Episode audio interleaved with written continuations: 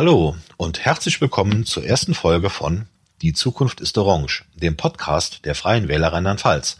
Mein Name ist Marc Fischer und heute begrüße ich Stefan Wefelscheid, den parlamentarischen Geschäftsführer der Freien Wähler im Landtag Rheinland-Pfalz und Stefan Mies, den Pressesprecher der Freien Wähler Rheinland-Pfalz. Heute sitzen wir in Koblenz in der Landesgeschäftsstelle der Freien Wähler und nehmen unseren ersten Podcast auf. Dies ist der erste Podcast eines Formats, in dem wir alle vier bis sechs Wochen über aktuelle Themen aus dem Landtag sprechen wollen. Mit diesem Format möchten wir einen Einblick in die parlamentarische Arbeit der Freien Wähler im Landtag Rheinland-Pfalz bieten. Hallo Stefan. Ja, grüß Gott. Magst du dich kurz vorstellen? Denn nicht alle unserer Hörer werden dich kennen.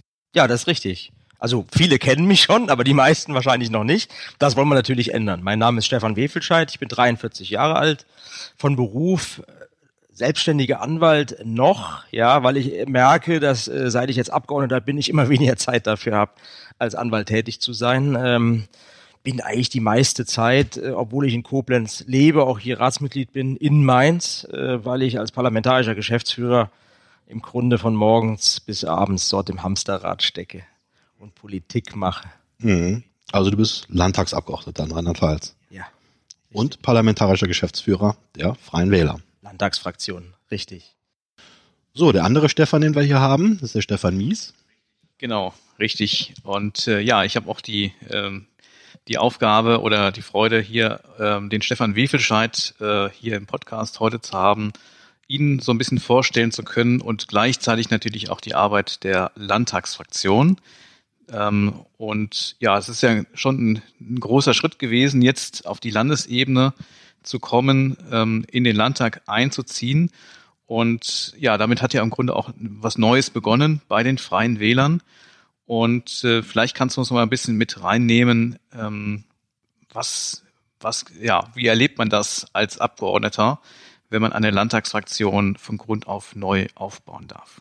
Ja, das war in der Tat ein herausragendes Ereignis. Ich selber bin ja sehr früh zu den Freien Wählern gekommen. Äh, war so ein Projekt, fünf Freunde treffen sich und beschließen, hey, wir machen eine Partei und überlegen mal, äh, wie wir in den Landtag kommen. Man stolpert da so ein bisschen naiv rein. Das war 2011, als wir hoppla die hopp in der Landtagswahl uns befunden hatten. Hatten damals äh, doch erstaunliche 2,3 Prozent, äh, waren aber ein Stück weit überschuldet, äh, was damals auch äh, damit zusammenhing, dass wir ja nur Privatmittel hatten, die wir reingegeben hatten und mussten danach sozusagen erstmal die Schulden bei uns selber abtragen. Zur Landtagswahl 2016 waren wir dann erstmalig äh, sozusagen finanziell konsolidiert, aber nur einem kleinen Budget, haben wieder an der Landtagswahl teilgenommen, 2,3 Prozent, dasselbe Ergebnis wie fünf Jahre zuvor und haben gesagt, jetzt ist der Zeitpunkt gekommen, jetzt haben wir fünf Jahre Zeit, beim nächsten Mal sind wir drin. Ja, und so war es dann auch. Ja, wir haben dann fleißig gespart, unsere Hausaufgaben gemacht, wurden besser, besser, besser. Und erstaunlicherweise dann bei der Landtagswahl, jetzt, ja, demnächst jährt sich das, knapp ein Jahr her, hatten wir am Wahlabend 5,4 Prozent. Die 5 Prozent Hürde genommen und auf einmal über Nacht sechs MDLs in Mainz. Und ähm, das war schon ein Manöver gewesen, was man so im Leben, glaube ich, äh, nur einmal hat. Ähm, die meisten Abgeordneten rutschen ja in ein bestehendes System rein. Die kommen dann da an und dann gibt's die alten Hasen, die nehmen sie bei der Hand und die sagen, hier, da ist das und da ist jenes, da ist die Geschäftsstelle, da ist ein Abgeordnetenbüro. Bei uns war das so, sechs Ahnungslose stehen vor den Mainzer Türen und gucken erstmal im Internet, wo sind denn eigentlich die Telefonnummern, wo wir mal anrufen können und sagen können, hey, hier sind wir äh, und wir sind jetzt irgendwie da und äh, wie läuft das hier? Ähm, die ersten Tage, ersten Wochen waren insofern sehr, sehr, sehr, sehr spannend und sehr, sehr hart auch zu gehen, weil wir ja das ganze System sozusagen neu erfinden mussten. Es gab natürlich die Kollegen in Bayern von der Bayerischen Landtagsfraktion, die uns da Geburtshilfe gegeben haben. Ich selber bin mit dem Christian Altmaier äh, hier aus der Koblenzer Stadtratsfraktion äh, dann nach äh, München gefahren und waren sozusagen das Vorabkommando, um sich mal in zu, äh, zu informieren in München, wie läuft denn das Geschäft. Die haben uns dann auch die erste Geschäftsordnung mal an die Hand gegeben und so ein bisschen äh, sagen wir mal, gesagt, wo man da äh, hin muss auf der Reise zur Entwicklung einer Fraktion. Und mit dieser Information im Gepäck sind wir dann nach Mainz. Und äh, dann ging äh, das Selbsterfinden eines Systems los. Also es gab ein bisschen Schützenhilfe aus München, weil ja die Freien Wähler im Bayerischen Landtag schon was länger ähm, ja sozusagen im Landtag drin sind und mittlerweile auch in der Regierung ähm, stellvertretenden Ministerpräsidenten und weitere Minister stellen. Insofern ist es natürlich dann äh, eine kleine Hilfe gewesen und gleichzeitig war ja doch vieles neu. Du hast es selber beschrieben, Pionierarbeit 2010, 2011 gestartet, ähm, praktisch aus dem Nichts. Und das kommt ja nicht so häufig vor, dass man wirklich aus dem Nichts sozusagen hier den Sprung dann in den Landtag schafft und auch wirklich auf Augenhöhe ist, zum Beispiel mit der FDP, also gleiche Fraktionsstärke und damit auch eine gewisse Schlagkraft hat, die natürlich auch in Mainz in der rheinland-pfälzischen Landespolitik dann was verändert. Was sind denn so deine Eindrücke? Was hat sich da verändert? Wie seid ihr so aufgenommen worden jetzt von dem, von dem Parlament oder ja, vielleicht kannst du uns ein bisschen mal reinnehmen, was so da sich jetzt seitdem die Freien Wähler dabei sind geändert hat. Also ich muss sagen, wir sind in Mainz unheimlich gut aufgenommen worden. Das war sehr kollegial, der Umgang mit uns, mit den Neuen. Natürlich wird man am Anfang ein Stück weit beäugt. Äh, wer, wer sind die, die sechs, die da eingezogen sind von den Freien Wählern? Die Kolleginnen und Kollegen der anderen Parteien kannten natürlich Freie Wähler so aus ihren Kommunalparlamenten, aber so auf Landesebene war das ja was völlig Neues. Und da wird man natürlich erstmal beschnuppert von allen Seiten, wird geguckt, wie verhalten die sich im Parlamentsbetrieb, äh, wie machen sie sich im Parlamentsbetrieb. Aber ich glaube, ähm, man hat allseits schnell festgestellt, dass wir, obwohl jung im Geschäft, dann doch alte Hasen waren. Da spielt einfach so ein Erfahrungswert rein. Ich selber bin ja seit zwölf Jahren äh, Mitglied äh, des Stadtrates Koblenz. So groß unterschiedlich sind solche parlamentarischen Abläufe nicht. Ob du jetzt in einer Großstadt mit 56 Ratsmitgliedern Politik machst oder im Landtag mit 101 Abgeordneten Politik machst, die parlamentarischen Geflogenheiten, die ähneln sich. Du hast unterschiedliche Instrumentarien, da möchte ich vielleicht gleich auch noch mal ein Wort drüber verlieren, weil es auch eine sehr spannende Geschichte in der Geschichte ist.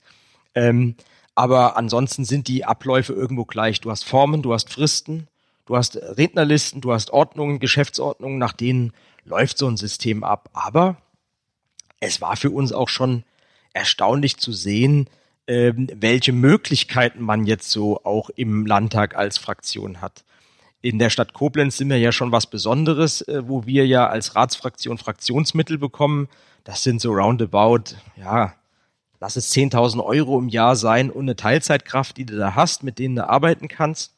Das war also sehr witzig. Der Christian Altmann und ich, wir waren in München. Ähm, auf der Besuch habe ich ja eingangs erwähnt, bei der Landtagsfraktion dort. Und ähm, die Kolleginnen und Kollegen haben sich mal angeguckt, unser Fraktionsgesetz in Rheinland-Pfalz und haben das überschlagen und sagten so, na ja, wir haben uns das mal angeguckt, zusammengerechnet dürfte das also ein Betrag sein von roundabout 80.000 Euro, den ihr bekommt. Und Altmaier und ich sitzen so da und denken so, wow, 80.000 Euro, das ist ja schon so das Achtfache von dem, was ich in Koblenz äh, bekomme. Aber 80.000, da haben wir schon durchgerechnet, wie kommen wir denn mit diesem Geld dann äh, im Jahr dann hin? Und dann merken die Kollegen in München plötzlich äh, den Fehler, den wir gemacht haben die sagten dann irgendwann, nee, nee, Wefelscheid, das ist im Monat. und dann habe ich gemerkt, alles klar, wir sind wirklich durch eine neue Tür gegangen. Das war für mich vorher so gar nicht äh, klar, dass die Fraktionen so viel Geld bekommen. So viel Geld bekommen zum Arbeiten. Ein Jahr später muss ich sagen, das Geld braucht man auch. Ja? Wenn man äh, auf Augenhöhe arbeiten will äh, mit den ähm, Gegenspielern, sage ich jetzt mal, der Regierungsbank, die Ministerien im Hintergrund haben, brauchst du Personal. Und äh, was sich am Anfang so viel angehört hat, hat sich dann äh, über die Zeitstrahl dann doch wieder relativiert, weil man merkt, 80.000 ist erstmal eine große Summe. Aber im Tagesgeschäft dann, wenn du Fachexperten brauchst, Referenten brauchst, wir haben mittlerweile 15 Angestellte in der Fraktion, äh, dann ist es am Ende doch wieder der spitze Stift. Also man hat sich erst gefreut, es ist viel Geld und am Ende des Tages denkt man sich, na ja, ein bisschen mehr könnte es dann doch wieder sein. Aber so ist es halt eben das sind diese Anfänge, wie man dann laufen lernt. Du kriegst dann auch den Bescheid recht zügig, welche Fraktionsmittel du kriegst, aber damit hast du ja noch keinen Raum bezogen. Du hast auch noch kein Personal. Du beginnst also sozusagen ein Start-up-Unternehmen über Nacht, hast nicht das Problem, sage ich mal, wie beim Start-up, wo kriegst du die Kunden her und das Geld auf dem Konto. Das ist da, aber du musst, äh, du musst es bespielen. Und das ist natürlich auch nicht einfach in einer Großstadt wie Mainz im äh, Ballungsgebiet. Äh, hast du große Konkurrenz. zu jetzt zum Beispiel Biontech, die wie ein Staubsauger sozusagen alles am Arbeitsmarkt aufsaugen, aber auch die Ministerien, Wiesbaden nicht weit weg, äh, Frankfurt nicht weit weg, äh, eine schwierige Situation, qualifiziertes Personal zu einem anständigen Preis äh, zu bekommen. Das war nicht so ganz einfach. Äh, war dann froh, dass wir als Freie Wähler auch über ein Netzwerk verfügt haben, sodass wir Land auf Land ab auch gute Leute rekrutieren konnten. Und das macht sich natürlich im Tagesgeschäft dann bemerkbar, weil wenn du einen guten Stab hast, gute Mitarbeiter hast, kommt auch qualitativ gute Arbeit rüber. Wie lange habt ihr dann gebraucht, um euch einzufinden, um quasi dann auch wirklich handlungsfähig zu sein? Ja, also ich habe ja gesagt, von Hause aus bin ich ja Rechtsanwalt und da gilt ja der alte Satz, der Blick ins Gesetz erleichtert die Rechtsfindung.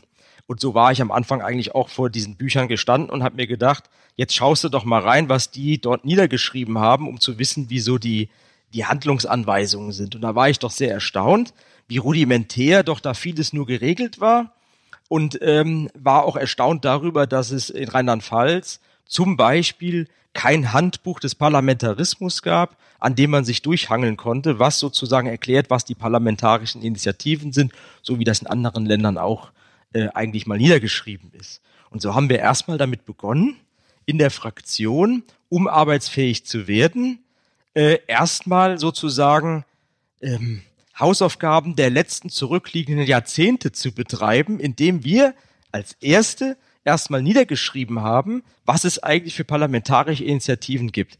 War eine ganz spannende Geschichte am Rande. Als wir dieses Werk dann fertig hatten, habe ich telefoniert mit der Landtagsverwaltung und habe gesagt, also wir haben uns jetzt mal die Mühe gemacht, das mal niederzuschreiben aus den Gesetzen, was es so für Möglichkeiten der parlamentarischen Initiativen gibt, mit Musterbeispielen. Und vielleicht können Sie ja mal drüber gucken.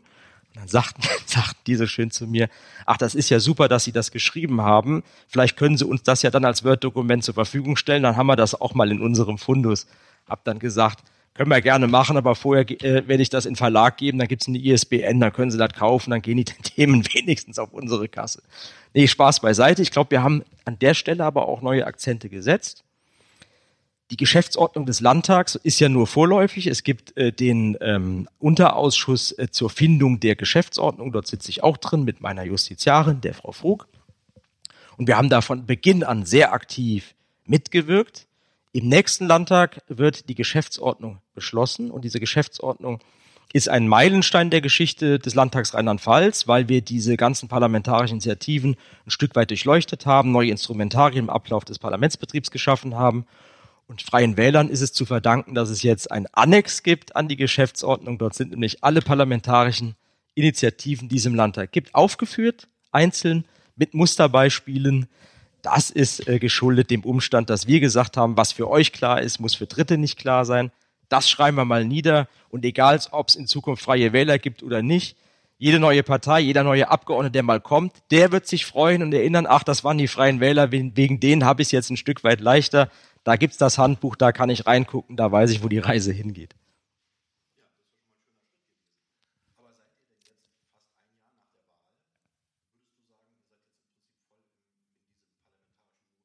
Ja.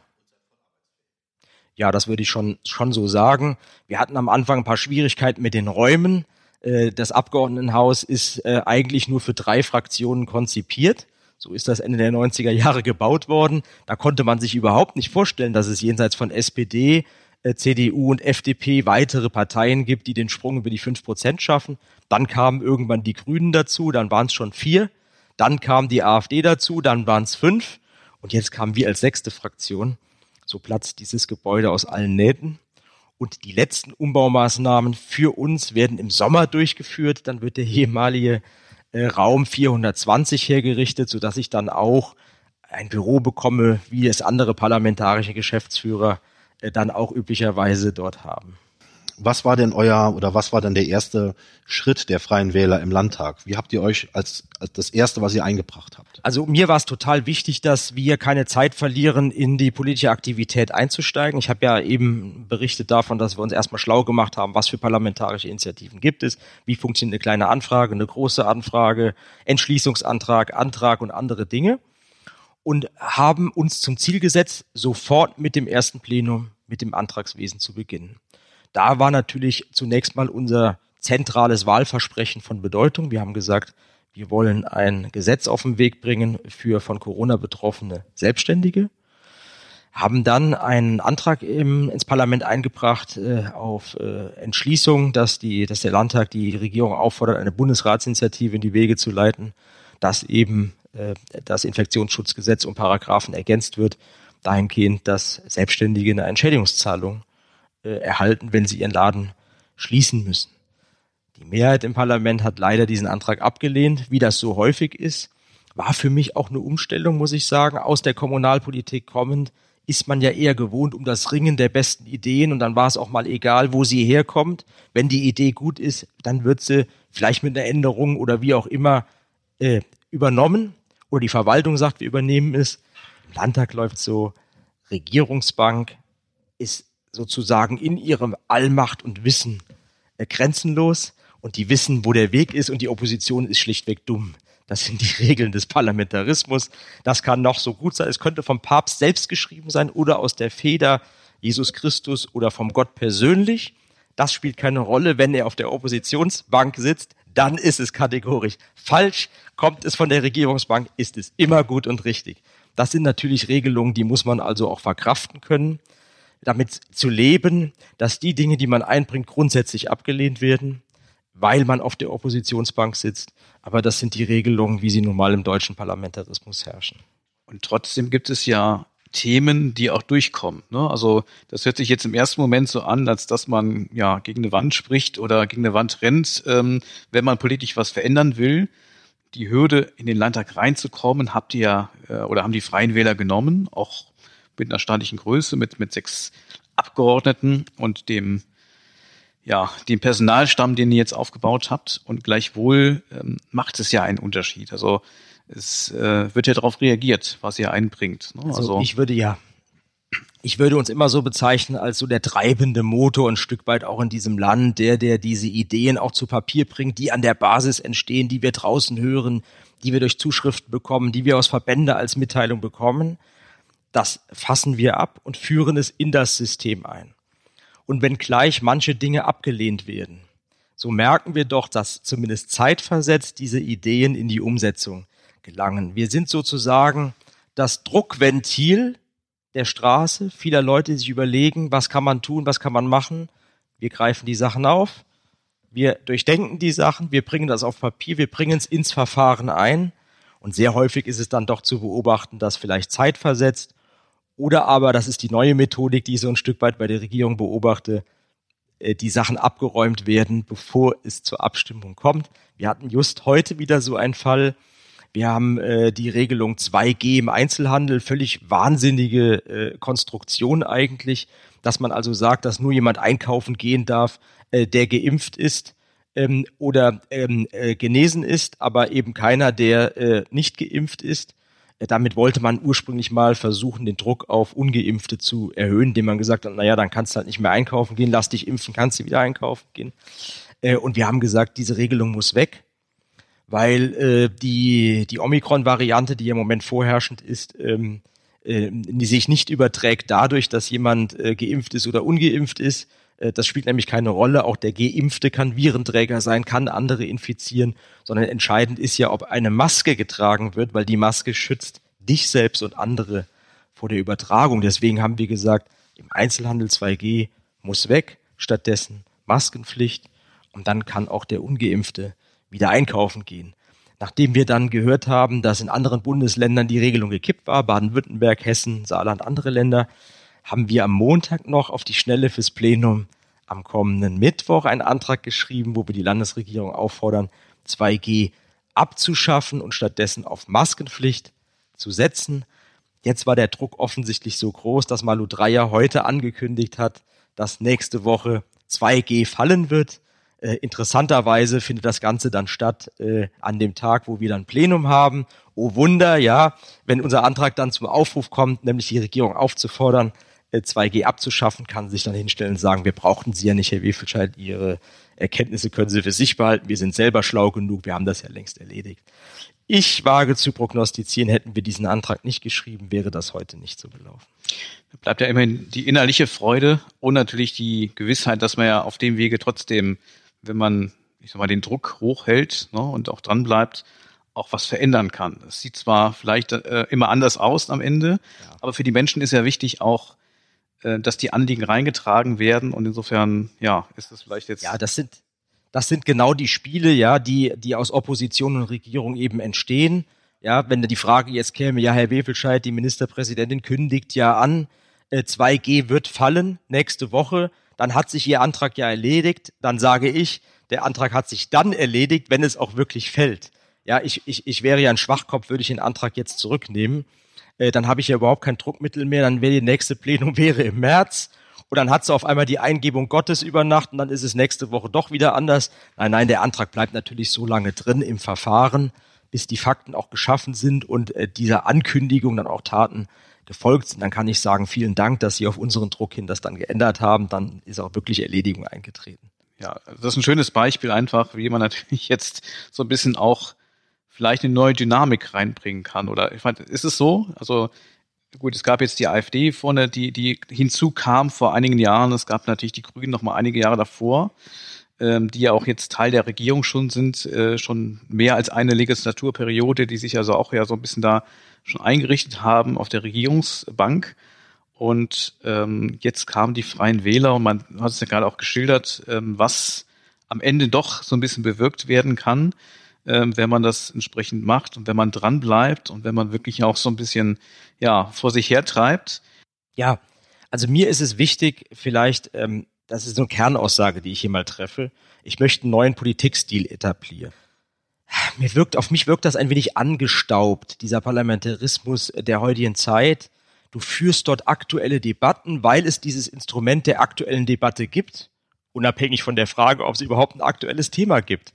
Und das ist ja schon absurd eigentlich, ja, wenn man dann also einen Tag vorher dann darauf wartet, was für Themen geben die anderen Parteien zur Diskussion rein und man so hinter den Kulissen hört, hm, hast du eigentlich ein gutes Thema, weil aktuell ist ja gerade kein Thema.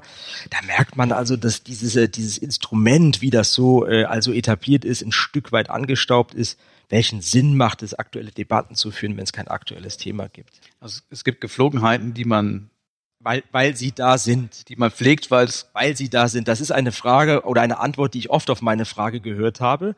Äh, ja, das merkt man aber erst, wenn man so neu startet wie wir. Ja, wenn man da reinrutscht in ein bestehendes System, entstehen so Fragen gar nicht. Mir haben sich an vielen Stellen so Fragen gestellt. Warum macht man das so? Ja, eine weitere Frage, warum macht man das so, wäre, warum gibt es diese starren Grenzen zwischen Regierung und Opposition? Weil letztendlich sind wir ja ein Parlament das die Funktion hat, eine Regierung zu kontrollieren mhm. und nicht eine Regierung zwingend zu stellen. Ja, also wir wählen zwar den Ministerpräsidenten, der seine Minister wieder sich aussucht, aber äh, verfassungsmäßig gibt es diesen Automatismus in dieser Form nicht. Und da möchte ich auch ein Stück weit, und da arbeite ich auch jeden Tag dran mit meinem kleinen Hämmerchen an der Mauer, äh, diese Grenzen, diese Denkgrenzen auch einzureißen. Ich sage auch dazu, nicht alles, was die Regierung macht, ist doch falsch. Ja, das ergibt sich ja auch aus Zwängen heraus, die sich eben durch unsere Gesetzespyramide ergeben. Wir haben ganz oben Europa, die machen Richtlinien, der Bund setzt sie um, das Land setzt sie um. Die Masse dessen, was die Exekutive auszuführen hat, determiniert sich, bestimmt sich ja durch Gesetze, die wir im Landtag ja gar nicht machen. Und weil das eben so ist, muss man auch ein Stück weit äh, die Fairness auch an den Tag legen, sagen zu können, dass nicht alles, was die Regierung macht, schlecht oder falsch ist, weil es vielfach einfach im Vollzug ist.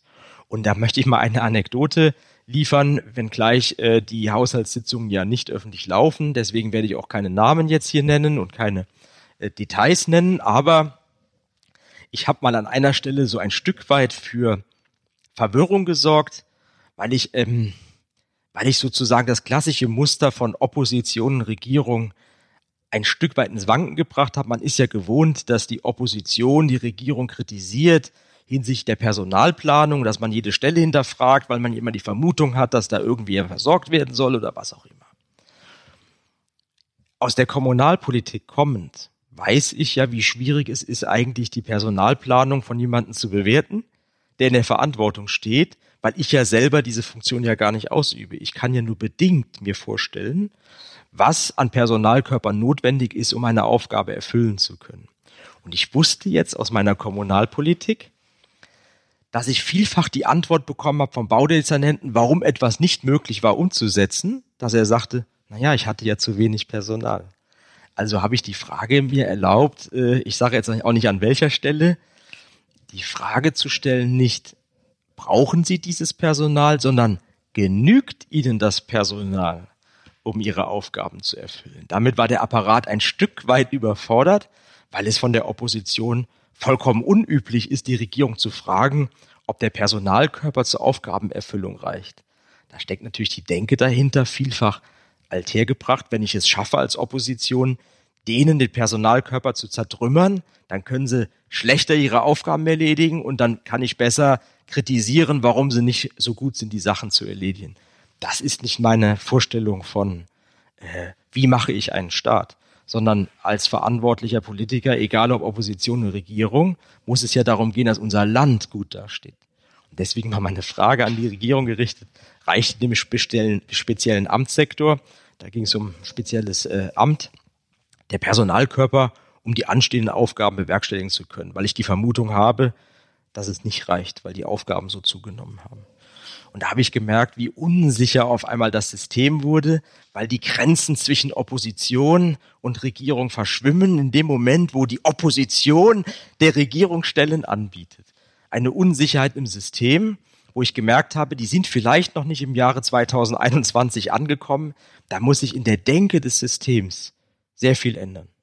Also im Grunde hast du ja den Pragmatismus aus der Kommunalebene, den hast du ja hier und da mal, mal angeführt, dass man eigentlich gar nicht mal diese Unterteilung hat zwischen Regierung und Opposition, sondern einfach guckt, was ist die beste Idee, was kann man gemeinschaftlich voranbringen, auch mit allen Meinungsunterschiedenheiten hast du reingebracht, aber das ist völlig, hat das System quasi gecrashed für den Moment zumindest, weil da keiner wusste, das, das hat, hat Argwohn hervorgerufen, obwohl es eigentlich ja sehr pragmatisch äh, gedacht war oder hätte man so, so aufnehmen können. Ne? Also ich sage immer einen Satz dazu, äh, auch im Umgang mit Journalisten, die mich immer fragen, wie läuft's in Mainz? Und ich sage immer, es läuft sehr, sehr gut, es läuft super und die Kollegen sind alle sehr kollegial und es ist alles sehr nett. Ich bin beseelt, ernsthaft, von dem Ziel der Funktionstüchtigkeit des Staatswesens. Ich bin Jungfrau geboren, ich leide unter Unordnung. Das ist so eine angeborene Situation bei mir. Ich, ich kann das überhaupt nicht leiden. Zum Beispiel, wenn jemand äh, schreibt in einem karierten Block, der ist ja eigentlich für Zahlen da und nicht zum Schreiben das ist für mich schon schlimm genug und er reißt das Blatt noch raus und es sind diese Fransen an der Seite dran. Das verursacht bei mir körperliche Schmerzen. Das kann ich nicht leiden, sowas. Und so geht's mir mit einem kaputten Staatswesen. Wenn ich also mitbekomme, dass Systeme nicht funktionieren, obwohl sie ja eigentlich gesetzlich so aufgestellt sind, dass es funktionieren müsste. Und da komme ich wieder zu meinem Satz, da bin ich beseelt von dem Ziel eines funktionierenden Staatswesens. Und das treibt mich wirklich um. Da wünsche ich auch keinem Minister was Schlechtes. Es sollten natürlich idealerweise immer fähige Leute an der Spitze sehen. Da kann man sitzen, da kann man manchmal seine Zweifel haben, ob die Personalauswahl so stimmt. Äh, aber idealerweise sollten sie auch einen Unterbau haben, der auch funktionstüchtig ist. Und ich glaube, das macht auch ein bisschen den Unterschied aus von uns freien Wählern jetzt äh, zu anderen Parteien. Wir bewegen uns so, ja, von links nach rechts und wieder in der Mitte äh, zwischen Opposition und Regierung. Wie so eine Art Wechselbalg sind wir da in diesem System unterwegs. Und das, das schafft schon äh, so eine neue Denke auch in dem Apparat, weswegen ich immer wieder höre, es tut wirklich gut, dass Sie als Freie Wähler in Mainz sind. Ja, das hat uns doch schon einen sehr guten und sehr umfassenden Einblick in das erste Jahr der Tätigkeit der Freien Wähler im Landtag Rheinland-Pfalz gegeben. An dieser Stelle möchten wir dann auch die erste Folge abschließen. Ich bedanke mich vielmals für das sehr interessante Interview. Vielen Dank, Stefan. Und Stefan. Und dann hören wir uns bald wieder. Ja, herzlich gerne. Sehr gerne. Alle Informationen rund um die Freien Wähler Rheinland-Pfalz findet ihr auch auf der Webseite www.fwrlp.de. Wir würden uns freuen, wenn wir von euch Anregungen, Vorschläge oder auch Kritik bekommen. Hierzu könnt ihr uns gerne eine Mail schreiben an info.fwrlp.de. Die Webseite zu diesem Podcast kommt auch bald online. Dann findet ihr auch dort alle folgenden Informationen rund um diesen Podcast. Äh, hierzu informieren wir euch aber, sobald es soweit ist. Wir würden uns auch sehr über eine positive Bewertung freuen, zum Beispiel bei iTunes. Damit helft ihr uns, an Reichweite zu gewinnen.